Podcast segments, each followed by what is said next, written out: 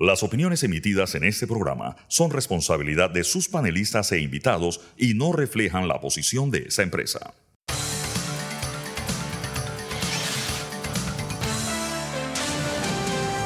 Mesa de Periodistas.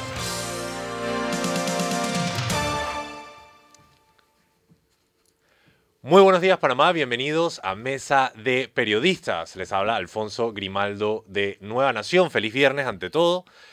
Para poder proceder con el programa debemos arreglar unos detalles de audio, así que voy a aprovechar para pedir con su disculpa el primer cambio y cuando regresamos entramos directo en Mesa de Periodistas. Vamos al cambio.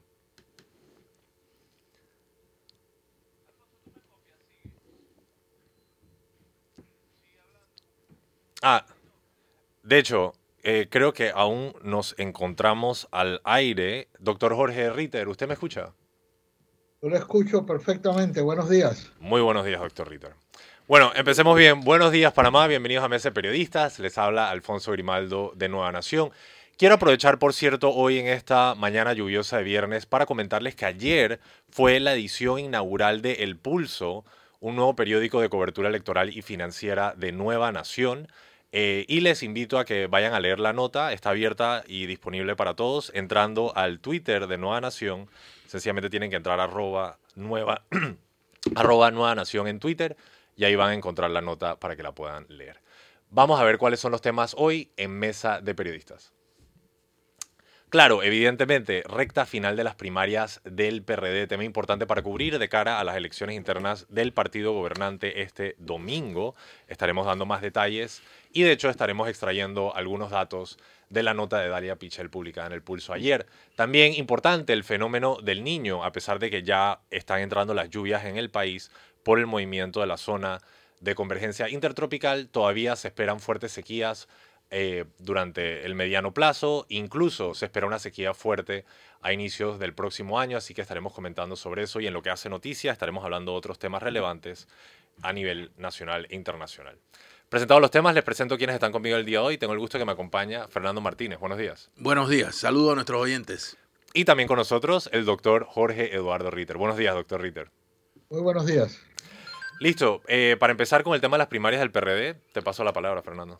Yo eh, no sé si sea buena idea eh, postear o poner un pedazo de, de la intervención, perdón, del, del, post que desde temprano en la mañana hizo eh, el expresidente Martín Torrijos, que eh, no es candidato en estas primarias, de hecho hay veda, es decir, no, no puede, estamos en el periodo en el cual no se puede pedir el voto para ningún candidato, pero el presidente Martín Torrijos decidió en la madrugada de hoy emitir un mensaje dirigido, me parece a mí, a las bases de, del partido, por cierto, que no lo postula, pero al cual sigue perteneciendo. Y eh, es un mensaje bastante digno de debatir, ¿no? Eh, para iniciar esta, esta, esta conversión, conversación esta mañana. No sé si lo tenemos. Sí, de hecho, lo tenemos, lo podemos pedir, así que escuchemos y veamos este clip. Panameñas, panameños. Este domingo 11 de junio se realizan las elecciones primarias del Partido Revolucionario Democrático.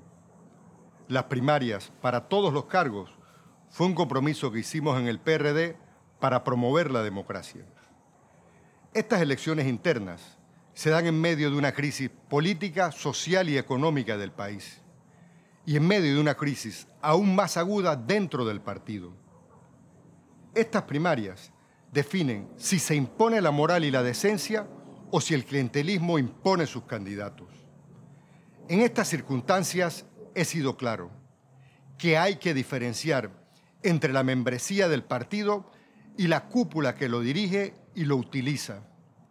Una cúpula que actúa de acuerdo a sus intereses mezquinos y a sus negociados. Ellos no constituyen el liderazgo torrijista que debiera conducir al PRD la conciencia del país y la membresía del partido saben perfectamente quiénes son los que han desvirtuado el espíritu y la razón de ser de nuestro PRD. Esa dirigencia ha reservado más de 100 puestos para acomodar a su grupo que ha sido excluido de las primarias. Esto nos entristece al ver cómo se les niega a miembros del PRD, a verdaderos torrijistas y militantes conscientes, la posibilidad de participar, de dar su aporte al país. A esto se le suma el acoso y las amenazas permanentes en el esfuerzo por imponer su oferta electoral. A pesar de que han amañado las reglas y son nulas las posibilidades de competir en condiciones de igualdad, algunos candidatos luchan contra la chequera y el uso indebido de la descentralización. A ustedes mis respetos y deseos de éxito. Espero que la membresía del partido valore su esfuerzo. Compatriotas y copartidarios. La democracia panameña no debe ser denigrada para imponer la corrupción como práctica política. A la incertidumbre que hoy vive nuestro país, no le debemos agregar las ambiciones egoístas de quienes nos dirigen, de quienes nos gobiernan. Estas situaciones son las que nos obligan a proponer la reconstrucción de nuestro país. Panamá y su gente nos reclaman unidad y responsabilidad en la decencia. Panamá es antes de cada uno de nosotros. A ustedes, compañeros, candidatos o no, los espero a todos en este esfuerzo por recuperar nuestro país y después rescatar a nuestro partido. Bueno, con esto cerramos el clip. Eh, definitivamente un mensaje bastante contundente. Le paso la palabra a Fernando para empezar el análisis. Bueno, este análisis debe incluir también las primarias, o sea, porque el domingo son las primarias. Sí, se da de cara a las primarias. Hoy es el último programa antes de primaria. Eh, debo decir que esta, este disparo que hace eh, Martín Torrijos es un disparo de muy respetable precisión, un disparo, disparo debajo de la línea de flotación de, del barco llamado PRD, debajo de la línea de flotación y en un lugar donde es fácil correr a tapar el hoyo, ¿no? Eh, y llama la atención sobre lo que debió ser el debate de cara a las primarias. Es decir, ¿cuál es el país? Bueno, de las primarias del PRD y de todas las primarias, porque es que, ese es el tema. Los partidos políticos en general, diré que la mayoría, porque quizás queden por ahí algunas excepciones, pero no me, no me voy a referir a eso, los partidos políticos en general han dejado de ser el sitio en el cual se deban discutir desde la política los problemas del país y desde la política se propongan soluciones a los problemas del país. Y eh, el debate, si, se puede decir que lo hay, está circunscrito más bien a temas de personas o temas muy circunstanciales eh, que no, no eh, se alejan de, de, la razón de ser, de la que debería ser la razón de ser de la política. Pero este, este mensaje de Martín Torrijos, en primer lugar, se constituye una especie de sustentación, eh, sin decirlo, de por qué él no corrió en estas primarias. Nada más ayer, Pedro Miguel González, en este mismo espacio, decía que discrepaba con Martín Torrijos de no haber corrido en las primarias. Es más, decía que si corría tenía grandes posibilidades de ganar pero aquí eh, eh, Martín Torrijos dice que no hay eh, condiciones para competir, que no hay condiciones para competir en igualdad dentro del partido, un poco como que la cúpula del partido tiene secuestrado eso y que el hecho de haber hecho más de un centenar de reservas a cargos de elección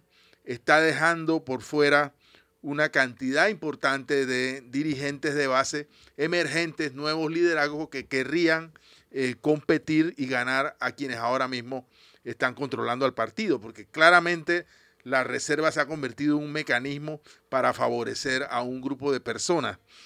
Con esto, Martín Torrijos está invitando a estas personas que se sienten frustradas porque no van a poder correr y competir en sus circunscripciones, las está, le está haciendo una invitación a que se unan a él, lo cual me parece un, eh, políticamente una jugada muy inteligente, lo mismo que invitar a tirios y a troyanos a que después de las primarias se sumen a su proyecto político. Eh, es lo que tendría que decir. Me gustaría escuchar al doctor Ritter y después hablar un poco sobre qué puede pasar el domingo en las primarias. Ya ahora hablando de, lo que representa la propuesta de Gaby Carrizo, eh, lo que representa eh, Cristiano Adames y Pedro Miguel González. En la vena de tirios y troyanos, cante doctor Ritter sobre las primarias del PRD este domingo. Yo no sé si faltó, eh, eh, el, clip es la totalidad de su mensaje, es que yo no... Al final, quedaron, no, al final quedaron unas cuantas líneas por fuera, sí. Ok. Bueno, pero de lo que, le, de lo que escuché, me pareció, eh, lo que más me llamó la atención fue esa diferenciación que hace Torrijos de la membresía del partido de la de su cúpula. Eh, en efecto, él, sigue siendo miembro del PRD. Eh, el PRD va a cargar en esta elección con un lastre muy pesado eh, y creo que de eso es que Torrijos quiere desembarazarse, decir que eso no es eh, que la cúpula del partido no representa a esa membresía eh, del partido a la cual está apelando y yo creo que no es un secreto ni, ni se requieren grandes habilidades de politología para saber que buena parte del, del electorado de Torrijos va a ser o va a provenir del PRD, del cual él fue secretario de la Juventud, secretario general y además presidente de la República elegido por ese partido. De manera que algún, algún eh, activo político debe conserva en el, en el PRD. Eso me pareció que era, la, que era la, la, distinción más grande, esa opción de que optamos o se opta por la, por la decencia palabra en la que él insiste mucho, o vamos a la, al clientelismo puro y duro, que es el que está eh, imperando hoy en el, en el PRD. Me pareció que fue un mensaje para, para la ocasión eh, apropiado. Él tiene en este caso la, la ventaja de que como no es candidato a ningún puesto del PRD, puede decirlo con, con absoluta eh, claridad y me pareció que es un mensaje eh, muy claro para la membresía del PRD. Yo no sé, a lo mejor eso lo podemos hablar enseguida, Fernando, si hay más, si hay más conocimiento del que tengo yo, que debe ser que, que debe ser mucho el conocimiento que yo no tengo sobre el sentimiento que hay dentro del PRD por las prácticas a las que se refiere Torrijos. Eh, debe, debe, haber, repito, una, una, si fueron más de 100 puestos, según le escuché a, él, eh, si fueron más de 100 puestos los que reservaron, pues esos son 100 elecciones que, donde no va a haber eh, competencia, donde en 100 lugares distintos o en 100 posibilidades distintas se frustraron las aspiraciones de, alguna gente porque no tuvieron la oportunidad de, de competir. Eh, y yo no sé si ese sentimiento, cuán extendido es ese sentimiento de frustración. Pero en todo caso el mensaje eh, apela a la membresía del PRD eh, y a tocarle, como siempre, la fibra de su origen, del partido, del PRD me refiero, de su fibra del origen torrijista, y la necesidad de volver a los principios que lo originaron, entre eso el, el sentido democrático. Yo recuerdo eh, que fue el PRD el que impuso como norma, que después otros partidos siguieron, pero eh, en la ley se establecía la obligatoriedad de las primarias, el PRD fue el primero en hacerla, dicho sea de paso. De allí se estableció la obligatoriedad de las primarias para presidente y el, PRD colocó en sus estatutos que tenían que ser para todos los cargos de elección. Entonces sí, en esta elección el haber reservado más de 100 puestos eh, constituye un retroceso democrático al menos dentro del PRD y a eso, a ese descontento y a ese a esa fibra torrijista fueron los dos elementos que vi a los que apelaba, a los que apela Torrijos en esta alocución que, emitió, no sé, esta mañana, entiendo, esta mañana eso de madrugada, de madrugada. Fernando, por favor. Sí. Yo, eh, a ver, eh, a, inquietud de Jorge, debo decir que desde mi, no sé si poco o mediano conocimiento del partido a su interior, debo expresar que sí hay un descontento, sí hay un malestar.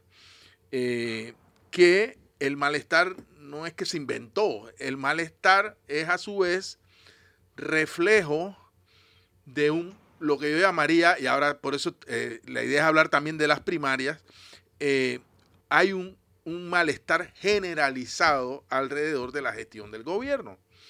Yo reconozco que el gobierno ha hecho cosas positivas. Yo pienso que hay proyectos del gobierno que están funcionando bien y que hay áreas del país que están siendo atendidas en el tema de la lucha contra la pobreza, etcétera. Eh, yo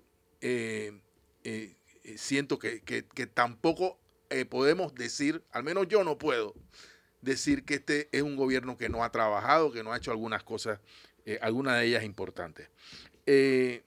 pero sí hay un descontento, y aquí lo dijo ayer Pedro Miguel, también hay un, una idea de que el señor Gaby Carrizo no se ha ganado el liderazgo que ostenta o no es la figura que, mejor, que mejor, eh, que mejor eh, puede representar, digamos, el relevo eh, que, conduzca o que retome al señor la salida del gobierno del señor Nito Cortizo, que el señor Gaby Carrizo de muchas maneras es como una especie de hijo putativo, políticamente hablando, de Gaby Carrizo y que... Eh, perdón, de, del presidente Cortizo, que es su favorito, su delfín, no sé cómo decirlo, pero eh, hay un poco como que no era la persona que, eh,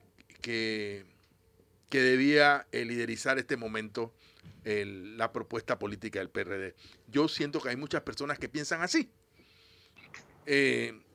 más allá de si con razón o sin ella. Entonces, yo creo que yo, entonces, luego está, eh, está el malestar hacia este tema, si el liderazgo de Gaby es el correcto en esta coyuntura. Y luego está el malestar de, lo, de, la, de alguna gente en el partido que ve que el partido está, fue, ha sido secuestrado en San Miguelito. El secuestro del partido ha sido rotundo, total, por una cúpula de, eh, eh, es imposible no usar el mismo término que Martín, no sé si cúpula, una cúpula de, diputados que se han abroquelado en, el poder y en el clientelismo, que llenan una calle de bicicletas para repartirlas, que, o sea, que han creado una, una maquinaria alrededor de ellos que realmente eh, eh, e invoca una, una, notoria desigualdad si es que en, San Miguelito, el segundo distrito más poblado del país, hubiera liderazgos emergentes. No los, si los hubiera, eh, quedarían totalmente, ¿cómo se llama?, aplastados por esta maquinaria. Entonces sí, yo siento que Martín Torrijos sabe a quién les habla le está hablando a ciertas personas que dicen, hey, estamos aburridos de este partido que, eh, en el cual se hace nada más lo que dice Benicio, lo que dice el otro, lo que dice eh, no, no debería mencionar nombres porque, bueno, estamos... Es eh, que pero, son- existen, son personas específicas pero que bueno, hacen estas pero, acciones. ok. Yo creo que Martín Torrijos es una de las personas que mejor conoce al PRD. Y lo voy a decir hasta por anecdóticamente. Martín Torrijos tuvo un gobierno eh, que, en el cual desarrolló o, o intentó desarrollar una especie de democracia en permanente consulta. Yo, al final las decisiones las tomaba él o las tomaba el gobierno, etcétera, pero todas las semanas Martín Torrijos organizaba grandes los consejos consultivos comunitarios eh, y ahí la gente, los liderazgos locales iban y lo cuestionaban o le decían esto está bien, esto está mal. Había una cierta dinámica en, el- en la cual el que más salía cuestionado era el líder local. Yo viví eso, o sea, a mí nadie me puede echar cuento. Y allí las- la- las comunidades podían ir y decir, bueno, aquí el representante no está haciendo su trabajo, o el representante puso a su mujer, a su prima, a su tía en la junta comunal, o no sé quién, o la plata no sabemos dónde está. O sea, había una especie de eh, rendición de cuentas un poco más directa. Eh, yo no sé si esto es populismo, si, pero esto así fue ese gobierno. Lo mismo pasó con el famoso PRODEC. Crearon una partida eh, que no era muy grande para de- eh, segregar de los, de los llamados aportes del canal un dinero que fuera directo a las comunidades. Y entonces se hacían los PRODEC eh, y en los PRODEC se reunía la comunidad y decidía en qué iba a gastar el dinero. Eh, se, planteaban proyectos y se decía, bueno, eso hizo que durante cinco años él tuviera un conocimiento bastante bueno del territorio, del país, de su realidad, etcétera. Entonces, yo sí creo que él sabe a quién le está hablando. Ahora, eh, ¿qué va a pasar el domingo? Yo no sé. ¿Qué piensan ustedes? Bueno, yo quisiera, me pesa el primer cambio, así que tengo que pedirlo, pero antes yo quería hacer unos comentarios eh, breves y ustedes me disculparán si tomo un tono adversarial a la mesa en este Claro, sentido. Es tu derecho. Lo primero que quería decir es que, sin duda, uno puede cantar una litanía sobre los logros del gobierno de Martín Torrijos. O sea, balanceó el presupuesto, nos de- es el único gobierno en democracia que nos ha dejado un superávit. Y al final todo el mundo le aplauda a Ricardo Martinelli su gasto público, que por cierto, yo también pude haber endeudado al país por 5 mil millones de dólares, me explico. O sea, cualquier- conseguir dinero y endeudar al país no es tan complejo como parece. Pero la razón por la que y- eso se pudo hacer... Y perdona, y, y no, y, y ese gasto, eh, yo lo hubiera aplaudido si no hubiera coima. Correcto. Por ahí, por ahí va mi punto. El tema es que eh, todo el mundo le aplaude a Ricardo Martinelli ese gasto, pero debemos recordar que fue precisamente el hecho de que el gobierno de Martín Torrijos saneó las finanzas públicas, lo que le permitió... O sea, Martín Torrijos pagó la tarjeta de crédito para que Martinelli pudiera venir después a, a pasarla y a cuerearla y comprar todas estas cosas. Y eso me lleva al tema de calidad. Porque, por ejemplo, tú mencionaste que no, no se le puede negar a Gaby Carrizo que le ha hecho cosas. Pero yo argumento que esto es como cuando tú vas a una, a una marisquería, a un restaurante, y pides un pescado, pides un róbalo, digamos, y el mesero se come el pescado y te tira la cabeza podrida y te dice, dije, bueno, pues ahí está tu pescado. Y tú dices, dije, bueno, al menos me dio la cabeza. No, o sea, hay un tema de calidad que es súper importante en la entrega de las obras públicas y los panameños no se pueden satisfacer nada más con la cabeza podrida del pescado. Tenemos que demandar que si pagamos 12 dólares por un pescado, un filete de pescado, lo que sea, 7 dólares a 12 dólares por un filete de pescado, nos van a dar todo el róbalo y no solo la cabeza. Entonces, ese tema de calidad es importante porque sí, podemos decir que, bueno, hizo un par de cosas, pero no las hizo ni siquiera a un nivel de calidad que les da sostenibilidad hacia el futuro. Y solo eh, cierro, eh, quería decir un último comentario, y esto va en respuesta a lo que dijo el doctor Ritter. Y ojo que canté las litanías del gobierno de Martín Torrijos. También creó el Sena, creó el Senafront, que logró desplazar todo el movimiento de narcocorrupción en la provincia de Darien. O sea, yo no voy a negar los logros que tuvo la administración de Martín Torrijos. Pero sí quisiera decir de cara a las primarias del PRD, como parte de una de las tantas innumerables familias que fue oprimida durante la dictadura del PRD en este país, que el PRD sigue siendo en muchos sentidos un sitio de refugio donde se abroquelan, para usar tu palabra, donde se resguardan eh, criminales que durante la dictadura abusaron de derechos humanos y impactaron a, insisto, innumerables cantidades de familias, incluidas la mía. Y yo estaba vivo, o sea, esto no fue que pasó hace 60 años o 100 años, un futuro instante. Estamos hablando de gente que vivió abusos y abusadores que todavía siguen siendo resguardados y protegidos por el PRD. Así que si bien es cierto el PRD se puede llevar las palmas de ser el partido que primero instaló las primarias internas y un montón de otros avances que sin duda yo los puedo reconocer, también quiero decir que el PRD tiene esa sombra junguiana, ese lado oscuro de gente que abusó, mató, violó, etcétera, y que nunca enfrentaron la justicia a un proceso nacional de paz. Y evidentemente eso genera un fuerte resentimiento social por muchos sectores contra este partido que en cierta forma, incluso a través del gobierno de Martín Torrijos, promovió la impunidad de un montón de gente que hoy día siguen por ahí dando vueltas, dando discursos, apareciendo en la tele, cuando fueron en su momento abusadores o, o peor. Así que bueno, me parece que también era importante mencionar esa lista de la dictadura y la relación con el PRD. Voy a pedir el primer cambio. Cuando regresamos, continuamos este tema y muchos más. Manténganse en sintonía, están escuchando Mesa de Periodistas con el análisis profundo y diferente que los pone al día.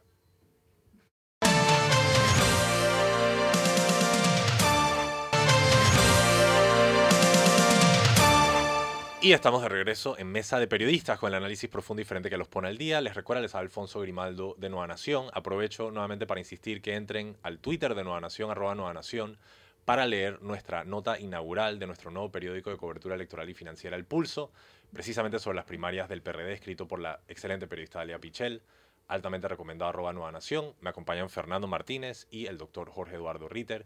Y precisamente sobre este tema sobre el cual estamos versando, Fernando tiene comentarios finales. Sí, eh, yo, yo creo que algún día vamos a, poder dedicarle un, largo, el programa todo, a este tema del abuso y no abuso de los derechos humanos en la historia del país. Claro. No en la historia a partir de 1968. Sin duda. Eh, yo soy de la... Sí, yo no discuto que durante el periodo militar se violaron derechos humanos, se conculcaron derechos eh, y se eliminaron eh, los principales mecanismos de la democracia liberal eh, como lo conocemos, los diputados, la Asamblea de Diputados, etcétera. Yo no, tengo ninguna duda sobre eso. Pero yo soy de la opinión, soy del criterio de que aquí siempre hubo violación de los derechos humanos y que en el periodo anterior a 1968 quizás eran los mismos violadores, pero dirigidos por civiles, hubo tantas o más violaciones de los derechos humanos. Aquí, eh, siguiendo instrucciones civiles de, de, los gobiernos civiles y de, las, y de agencias como la Agencia Central de Inteligencia de los Estados Unidos, del Ejército de Estados Unidos, de la Brigada de Inteligencia Militar de Estados Unidos. Aquí se, se mandó a asesinar personas. Aquí mataron a, Juan Navas Pájaro, Rodolfo Aguilar Delgado, que era un, eh, un dirigente sindical de las bananeras, también fue asesinado. Eh, y aquí eh, se persiguió por décadas a dirigentes campesinos, dirigentes obreros, dirigentes estudiantiles. Aquí no había libertades. Se intervenían periódicos, aquí eh, pasaba cualquier cantidad de cosas. Sí, que continuaron pasando después del 68. Pero, y después del 68 también hubieron civiles que acompañaron a esos militares en, estos procesos y, eh, digamos, y en algunos casos sí hubo justicia. Los asesinos de Héctor Gallego fueron a la cárcel y pagaron su condena. Los asesinos del otro, algunos sí fueron a la cárcel después, después de la invasión y pagaron su condena. Otros se libraron de ella. Estoy de acuerdo. Eh, eh, Manuel Antonio Noriega, que Ramos no fue a la cárcel y pagó su condena y murió en la cárcel. Es decir, es un tema para debatir, muy, pero eh, sobre el cual se han creado, digamos, algunas cosas que con las que yo sinceramente no puedo estar de acuerdo. No, está bien. Y no me acuerdo qué escritor dijo que esto va hasta Caín y Abel, pues. O sea, la historia de violencia y abuso en la humanidad es... Sí, eh, bueno, eh, hemos creado algunos estigmas que quizás en algún momento valga la pena discutir sobre ellos. Me parece que de cara al domingo deberíamos decir algo. Yo solamente diré que eh, sí hay una propuesta apoyada oficialmente. Yo he escuchado, yo no, sé si es cierto, que hay dinero en la calle alrededor del tema de promover o no, o movilizar o no el voto el domingo. Ojalá no sea cierto. Yo no lo puedo probar. Pero bueno, hay personas diciendo que se, está ofreciendo dinero. Ojalá sea falso. Eh, porque primero es una elección primaria. El razonamiento de muchos, de muchos miembros de la cúpula política, bueno, de este y de otros partidos, el PRD no es el único que ha hecho reservas, es que cuesta mucho dinero eh, hacer campaña para una primaria y después de la campaña de la primaria cuesta mucho más dinero ganar la campaña propiamente dicha eh, en la arena electoral. Entonces hay una especie de cuantificación de cuánto dinero vale eh, alcanzar una curul, una alcaldía o, un, o el control de un, de un corregimiento.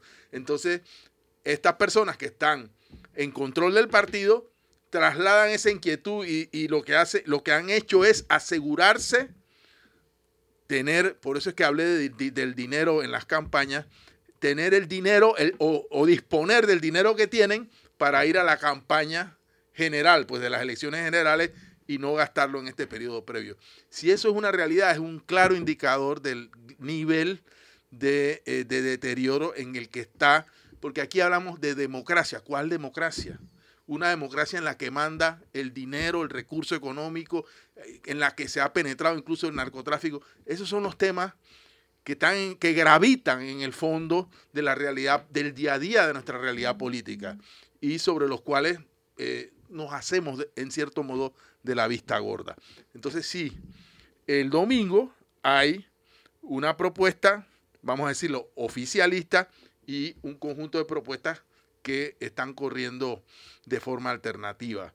Yo, en el caso de la propuesta de Cristiano Adames, yo de la verdad, yo a, él siempre lo he identificado en el mismo combo, perdón, en el mismo clan político del que ahora toma distancia. Y entonces eh, su discurso se, se desnaturaliza cuando vemos su pasado o su recorrido inmediato político, eh, verlo a él criticando tan duramente a, a, Gaby Carrizo o al gobierno o a sus propios compañeros de asamblea, no se compadece eh, con su propio... Eh, hasta ayer estaban comiendo en el mismo plato, pues para decirlo de alguna manera. Entonces, no sé, pero son las características de la, las malas características que ha adoptado la política criolla. Doctor Ritter, no sé si usted quiera decir comentarios de cara ya a las primarias del PRD. No, yo voy a reservar mis comentarios para el lunes. Eh, muy sabio, muy sabio su parte. Ya cuando tengamos el resultado, porque ahora mismo eh, cualquier cosa que se podamos decir, sí, yo estoy de acuerdo con la, oferta electoral, la, las discrepancias y las dos, las alternativas que hay. Eh, nada más agregaría que eh, fuera de las, las, dos, las tres opciones, hay una cantidad de rellenos eh, que es de poca significación, eh, que se sabe que no tienen opción alguna, parecieran más bien opciones coladas ahí por la propia opción oficialista, es decir, para, de, para que luego, esta es mi percepción, vamos a ver si el lunes se cumple ese, que cuando termina la votación, los que han perdido, que se sabe que van a perder, eh, eh, levantan la mano y dicen aquí estamos todos, todos unidos.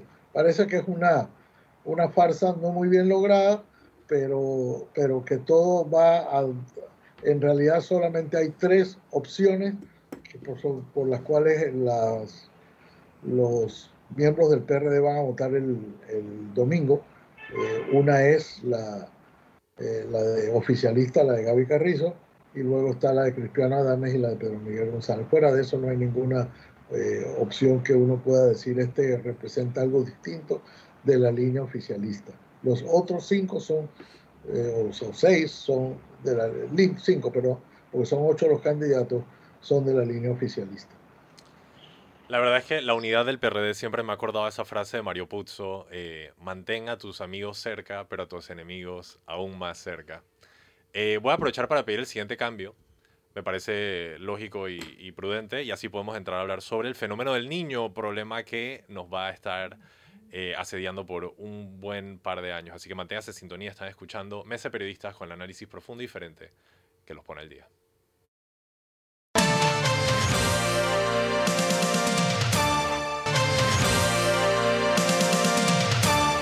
Y estamos de regreso en Mesa de Periodistas, con, en la recta final, con el análisis profundo y diferente que les pone al día. Aprovecho solo para insistirles una última vez que entren al Twitter de Nueva Nación, arroba Nueva Nación, para ver la edición inaugural del Pulso, una pieza escrita por la excelente periodista Dalia Pichel sobre las primarias del PRD eh, que sucederán este domingo.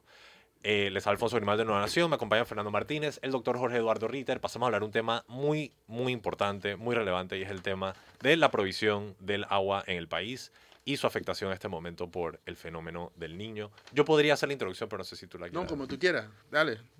Bueno, precisamente eh, ahora en Panamá se ha creado un instituto de meteorología. Este instituto ya se encuentra en operación. eh, y entre los primeros análisis que está haciendo este instituto de Mete- meteorología se están analizando eh, los episodios de sequía que vamos a estar enfrentando producto del fenómeno del niño, eh, que afecta de manera particular a distintos lugares, pero lo que termina eh, sucediendo es un aumento relativo a la temperatura eh, en esta área particular, en esta área del occidente eh, del continente americano, el oriente del Océano Pacífico, pero eso también incide en el resto del planeta Tierra y aumenta la temperatura, por lo cual también en otras partes del mundo van a estar experimentando estos aumentos de temperatura. Hemos estado experimentando recientemente, disculpen la redundancia con la experimentación, pero unos fogajes fuertes, no sé qué tanto eso obedece al niño, pero lo que sin duda obedece al niño son las sequías y la falta del recurso acuático que estamos experimentando. Eh, y yo creo que lo más importante, ya con esto cierro y le paso la palabra a Fernando, es que si bien es cierto que esta época seca fue bastante eh, excepcional y fuera de lo común, ya el Instituto de Meteorología de Panamá está advirtiendo de una forma muy vocal que la próxima sequía, aquella que vamos a enfrentar entre mediados de diciembre de, de este año hacia eh, marzo del próximo año, si eh, los patrones climáticos se mantienen iguales de aquí a allá, va a ser mucho más fuerte. Por lo que ya empieza, y yo creo que este es uno de los puntos centrales de todo este debate, ya empieza a aparecer en el discurso nacional la posibilidad de crear otra gran reserva acuática eh, para poder no solo suplir eh, el consumo humano, lo más importante, sino también eh, la operación del Canal de Panamá que representa un octavo, no me acuerdo precisamente cuánto, pero una parte importante de los ingresos corrientes del país. Así que un tema bastante importante, Fernando. Eh, quiero empezar diciendo que, de acuerdo con el Pentágono, el recurso agua es tan valioso que será uno de los componentes o una de las razones de las guerras del futuro. Eh, nosotros deberíamos creer en lo que dice el Pentágono, especialmente cuando, sin preguntarnos, deciden que Panamá sea un país minero. O sea, ¿qué, qué recurso debemos preservar? El recurso en el cual somos ricos, que es el agua, o si debemos sacar eh, las onzas de oro que hay en Cerro Quema o las de cobre que están en Donoso. Eh, a ver, la crisis del agua, ¿no? Es decir, el niño viene a poner un ingrediente adicional a la crisis, pero la crisis del agua es la crisis del agua desde hace décadas. Eh, y la crisis del agua no solo afecta el agua, el, de- el suministro del agua en sí misma, sino que tiene que ver con la salud humana, obviamente con la economía, con la producción de alimentos, con todo lo que tiene que ver con el sector agropecuario, tiene que ver con el canal de Panamá y la cadena de suministros. Y eh, aprovecho para decir que recientemente eh, Bloomberg Línea publicó un artículo en el cual, eh, firmado por Laura Curtis, Ruth Liao y Michael, Michael McDonald, en el cual sostiene que el niño y el bajo calado del lago Gatún va a coincidir con los meses previos los que más demanda tiene la cadena de suministro por el elevado consumo que se produce en en- especialmente en el mercado de Estados Unidos en el mes de diciembre y previo al mes de diciembre, en ese periodo que es el periodo de Navidad, que es el top del consumo eh, en, en Estados Unidos. Y estos, estos autores se preguntan, se hacen la hipótesis de si la coincidencia de un niño con bajos niveles en el canal y eh, puede disminuir la carga que se mueva principalmente de Asia a Estados Unidos. eh, y esto aumentar los niveles de inflación en los Estados Unidos, por lo que esto implica en, temas de la cadena de suministro. Dicho esto, eh, yo no creo que el Estado panameño pueda ver el tema de la crisis del agua eh, solamente en su versión coyuntural, es decir, vamos a abrir unos cuantos pozos, vamos a comprar unas cuantas bombas de agua, eh, vamos a comprar 1.5 millones de quintales de arroz para eh, reemplazar el arroz que no sembramos. Ya, o sea, ya dejamos de sembrar arroz por la falta de lluvias y, esa, y ese dejar de sembrar va a significar que en, en los próximos meses vamos a comprar 1.5 millones de arroz para que no falte arroz. O sea, ya el niño nos está cayendo encima. Pero las, estas no, estos son apenas eh, digamos, los parches que hay que poner, pero no tenemos, bueno, esta es mi opinión, una, eh, una, una visión integral de Estado, un abordaje de Estado para eh, enfrentar un problema que excede de verdad la simple declaratoria del estado de emergencia ambiental y, la, asignación de 30 millones de dólares del presupuesto. Nosotros necesitamos eh, cambiar eh, patrones, estructuras, la, forma en que como sociedad nos relacionamos con el agua. Y eso va desde promover cambios en la cultura, la disposición de la basura, los plásticos, cómo preservamos la cuenca, cómo vemos la biodiversidad, o sea, un montón de variables. Y desde luego lo que ya mencionó eh, Alfonso, que sí tenemos que pensar en cómo resolvemos el tema de la crisis del agua de la zona interoceánica y el canal y si podemos generar algunas reservas estratégicas no cuando digo estratégica no me refiero ni siquiera a esta coyuntura de qué va a pasar porque el niño va a pegar con el verano este niño que, ya fue eh, reconocido por la NOAA y por todo el mundo. O sea, vamos a tener menos lluvia en el invierno y, el, y, el, y, esa escasez de agua va a pegar con el verano y en el verano, si en este verano se murieron reses, en el que viene se van a morir más y vamos a tener más problemas. Y eh, lo que yo siento es que no estamos haciendo el debate y no estamos discutiendo ni, ni haciendo propuestas a otro nivel, a un nivel mayor. Doctor Ritter, por favor.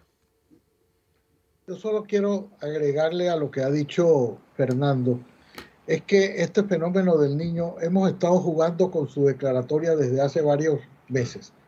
Y yo recuerdo que ya los, los, que se han referido a este tema siempre nos dicen, el fenómeno del niño eh, todavía oficialmente no lo podemos declarar. Todo el mundo sabía que estaba ahí, eh, pero todo indica que va a hacerse. Se tenían que dar, producir ciertos hechos para decir que oficialmente estábamos frente al fenómeno del niño. Bueno, ya lo declararon. Ahora sí, ya oficialmente. No cambian nada las previsiones y las advertencias que se habían hecho desde antes.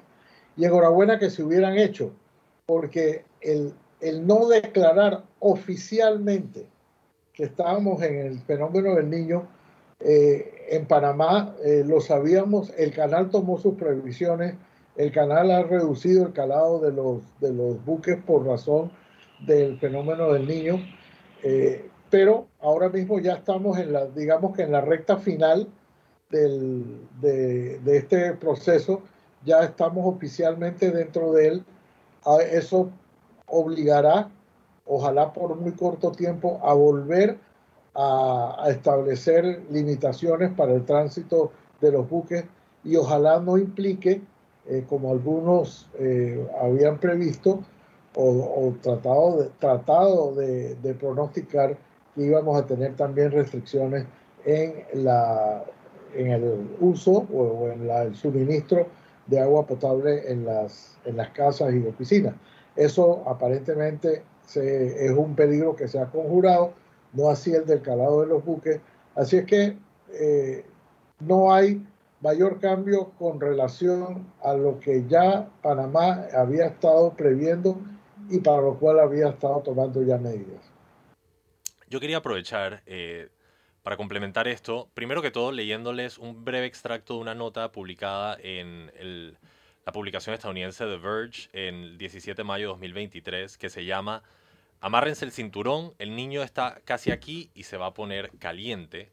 Y en parte lo que dice aquí es que los próximos cinco años casi que están garantizados de que van a ser eh, de altas, altísimas temperaturas, precisamente por esta combinación entre el fenómeno del cambio climático y el golpe del niño.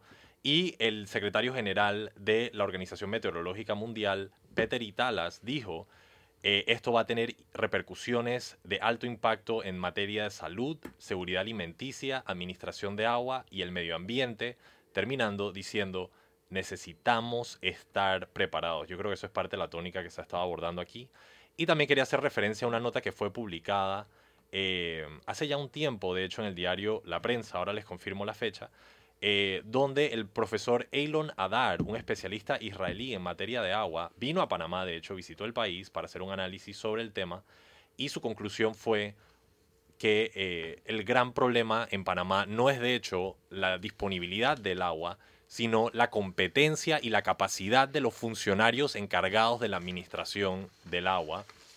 Y quería leerles una cita eh, directa aquí. Este es el profesor Eilon Nadar. Desafortunadamente, el sistema de distribución de agua en Panamá, que es parte del sistema de manejo de agua para uso doméstico, no ha podido manejar la situación.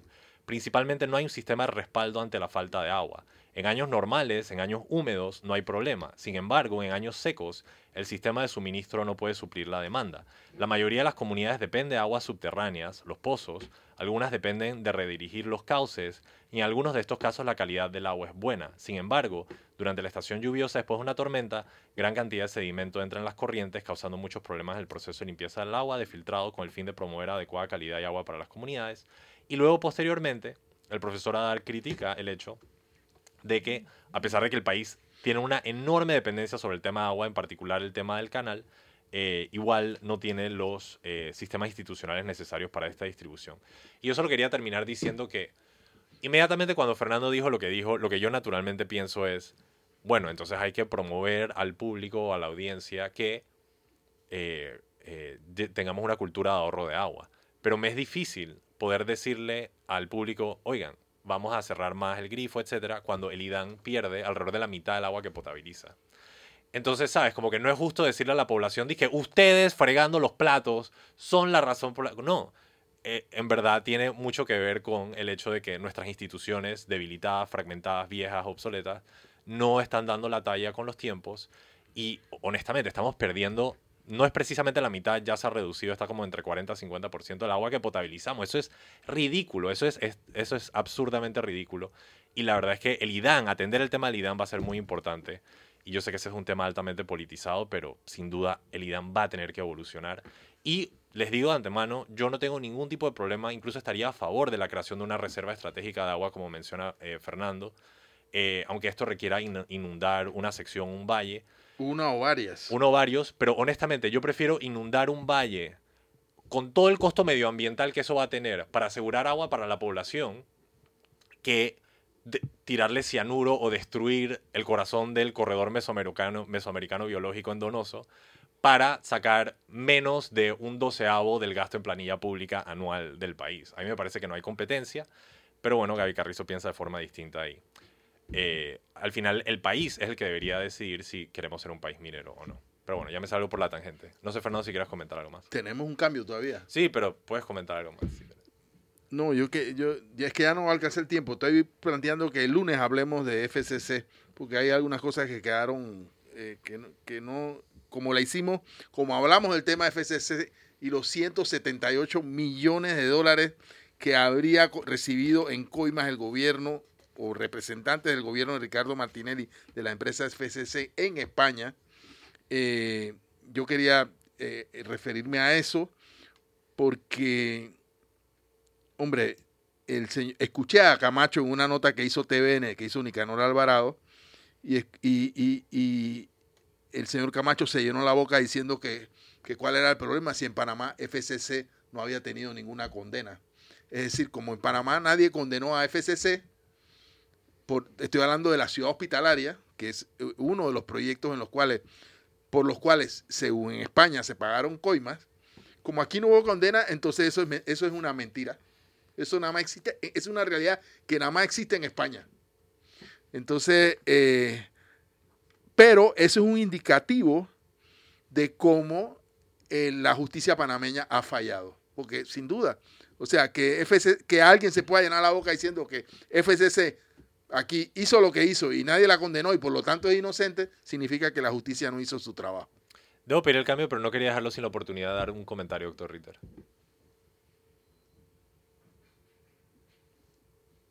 Eh, se encuentra en mute, disculpe. Ya, se amerita un, un, comentario mucho más eh, extenso. Es correcto. Esto un problema muy, muy serio que, que atañe a la, no solamente a la justicia panameña, sino a la justicia, eh, perdón, no solo a la española, sino a la, a la panameña. Y yo preferiría, Alfonso, que nosotros el, quizás el lunes le vamos a dedicar buena cantidad de tiempo a los resultados de la, de la elección del PRD, pero quizás dividir el programa en otra forma para, que, para poder abordar este tema. No lo quiero hacer en, en los 30 segundos que nos, que nos quedan antes del último cambio y el cierre del programa. Se acepta la moción. Vamos al último cambio. Manténgase en sintonía para la recta final de Mesa de Periodistas con el análisis profundo y diferente que los pone el día.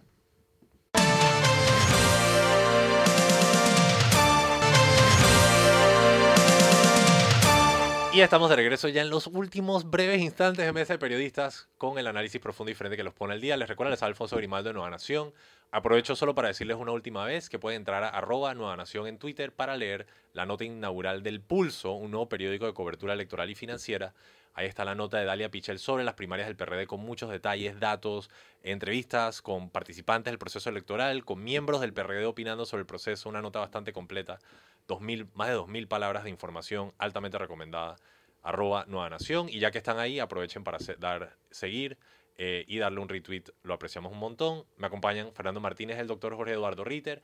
Y para cerrar el programa, vamos a leer las cinco noticias más leídas de tvn-2.com. Pam, pam, pam. Número 5. Camión articulado provoca tranque descomunal en la vía Centenario. Muchos de ustedes experimentaron. Esto puede entrar a tvn-2.com para ver más detalles sobre precisamente qué sucedió con este camión eh, que quedó de hecho varado e impidió el tránsito a través de la vía Centenario. Veamos la cuarta noticia más leída en tvn-2.com. Julio y agosto serán los meses con menos lluvias en Panamá por el fenómeno del El Niño. A pesar de que ya han empezado las lluvias, también debemos recordar que es importante no solo que llueva, sino dónde llueve. Y eh, en algunas partes eh, del arco seco todavía se están experimentando las secuelas de la sequía. Así que evidentemente en este programa vamos a seguirle la pista a todo este tema del niño y precisamente el tema de los reservorios de agua. Veamos la tercera nota más leída en tvn2.com.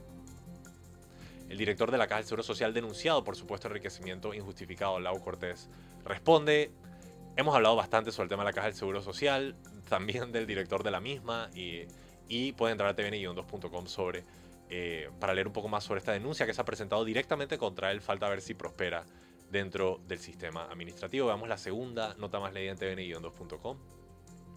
Alerta, hospitales se preparan para posible aumento de cuadros respiratorios severos. Esto evidentemente de cara a la época de la lluvia eh, y todo lo que eso trae. Eh, más personas aglomeradas, todos recordamos las lecciones de la pandemia.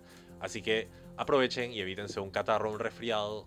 si van a estar en un lugar aglomerado, usen máscara, no pierden nada y se ahorran ese par de días eh, con catarro resfriado, incluso peor. Y veamos la nota más leída en tvn-2.com. Es oficial, el fenómeno del niño ha comenzado. Precisamente, justo estaba hablando con Fernando fuera del cambio, que ahora el fenómeno del niño, si bien antes tenía una cantidad de años eh, establecidos, hoy por el tema del, cambio climático y la variación climática es difícil determinar de antemano cuánto va a durar. Lo cierto es que esto nos va a estar acompañando un tiempo y les recuerdo que el Instituto de Meteorología de Panamá ha indicado que la próxima sequía, la de diciembre de este año, va a ser excesivamente fuerte, así que en la medida que se pueda ahorrar agua, eh, ustedes comprar tanques para sus casas, ese tipo de cosas, eh, eventualmente será una inversión que eh, rendirá. Con eso llegamos al cierre del programa. Muchas gracias al doctor Jorge Eduardo Ritter. Feliz fin de semana. Muchas gracias a Fernando Martínez. Saludos a nuestros oyentes. Y sobre todo muchas gracias a ustedes, querido público. Les recuerdo, tienen una cita a las 8 de la mañana el lunes para el análisis de las primarias del PRD, entre otras cosas, aquí en Mesa de Periodistas con el análisis profundo y diferente que los pone al día. Que tengan excelente fin de semana.